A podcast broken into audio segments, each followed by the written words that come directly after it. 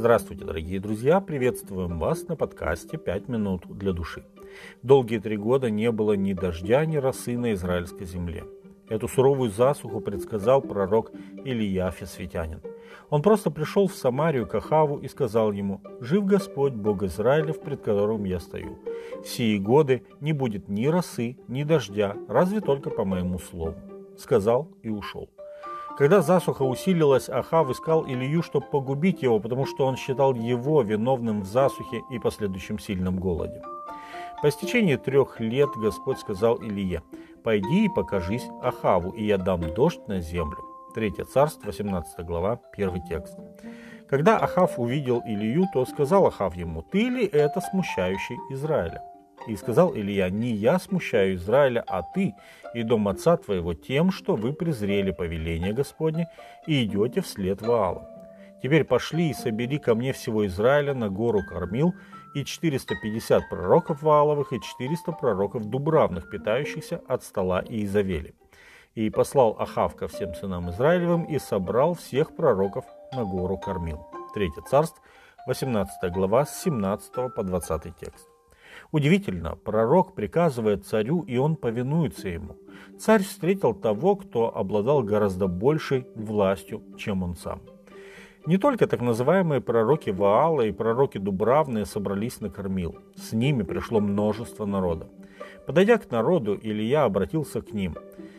«Долго ли вам хромать на оба колена?» — говорит он. «Если Господь есть Бог, то последуйте Ему, а если Ваал, то Ему последуйте и не отвечал ему народ ни слова. И сказал Илья народу, «Я один остался пророк Господень, а пророков Вааловых 450 человек.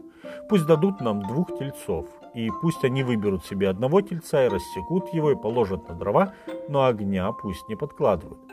А я приготовлю другого тельца и положу на дрова, а огня не подложу.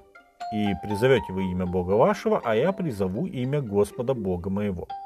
Тот Бог, который даст ответ посредством огня, есть Бог. И отвечал весь народ и сказал, хорошо.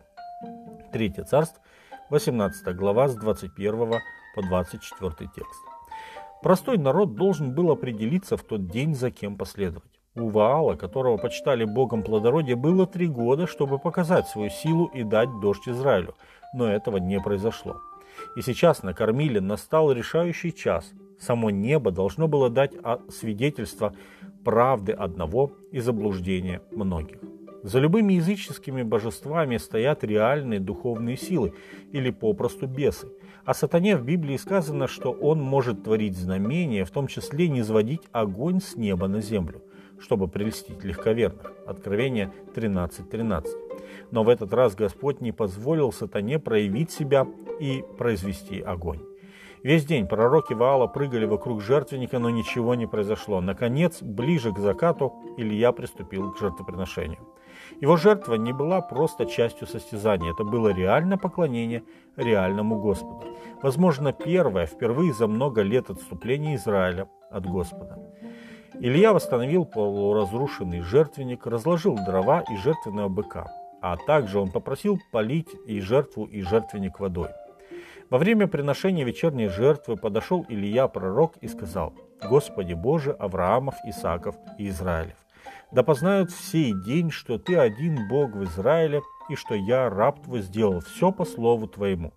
Услышь меня, Господи, услышь меня. Да познает народ сей, что Ты, Господи, Бог, и Ты обратишь сердце их к Тебе». И не спал огонь Господень, и пожрал все сожжения, и дрова, и камни, и прах, и поглотил воду, которая во рве. Увидев это, весь народ пал на лицо свое и сказал, «Господь есть Бог, Господь есть Бог». Третье царство, 18 глава, с 36 по 39 текст. Тот день весь народ получил сильное свидетельство Божьей силы и могущества. Чуть позже, в тот же день, израильтяне получили также свидетельство божественной любви и милосердия в обильном дожде, по которому они так истосковались. Бог, как любящий и заботливый Отец, в очередной раз явился своему заблудшему народу. С вами были «Пять минут для души» и пастор Александр Гломоздинов.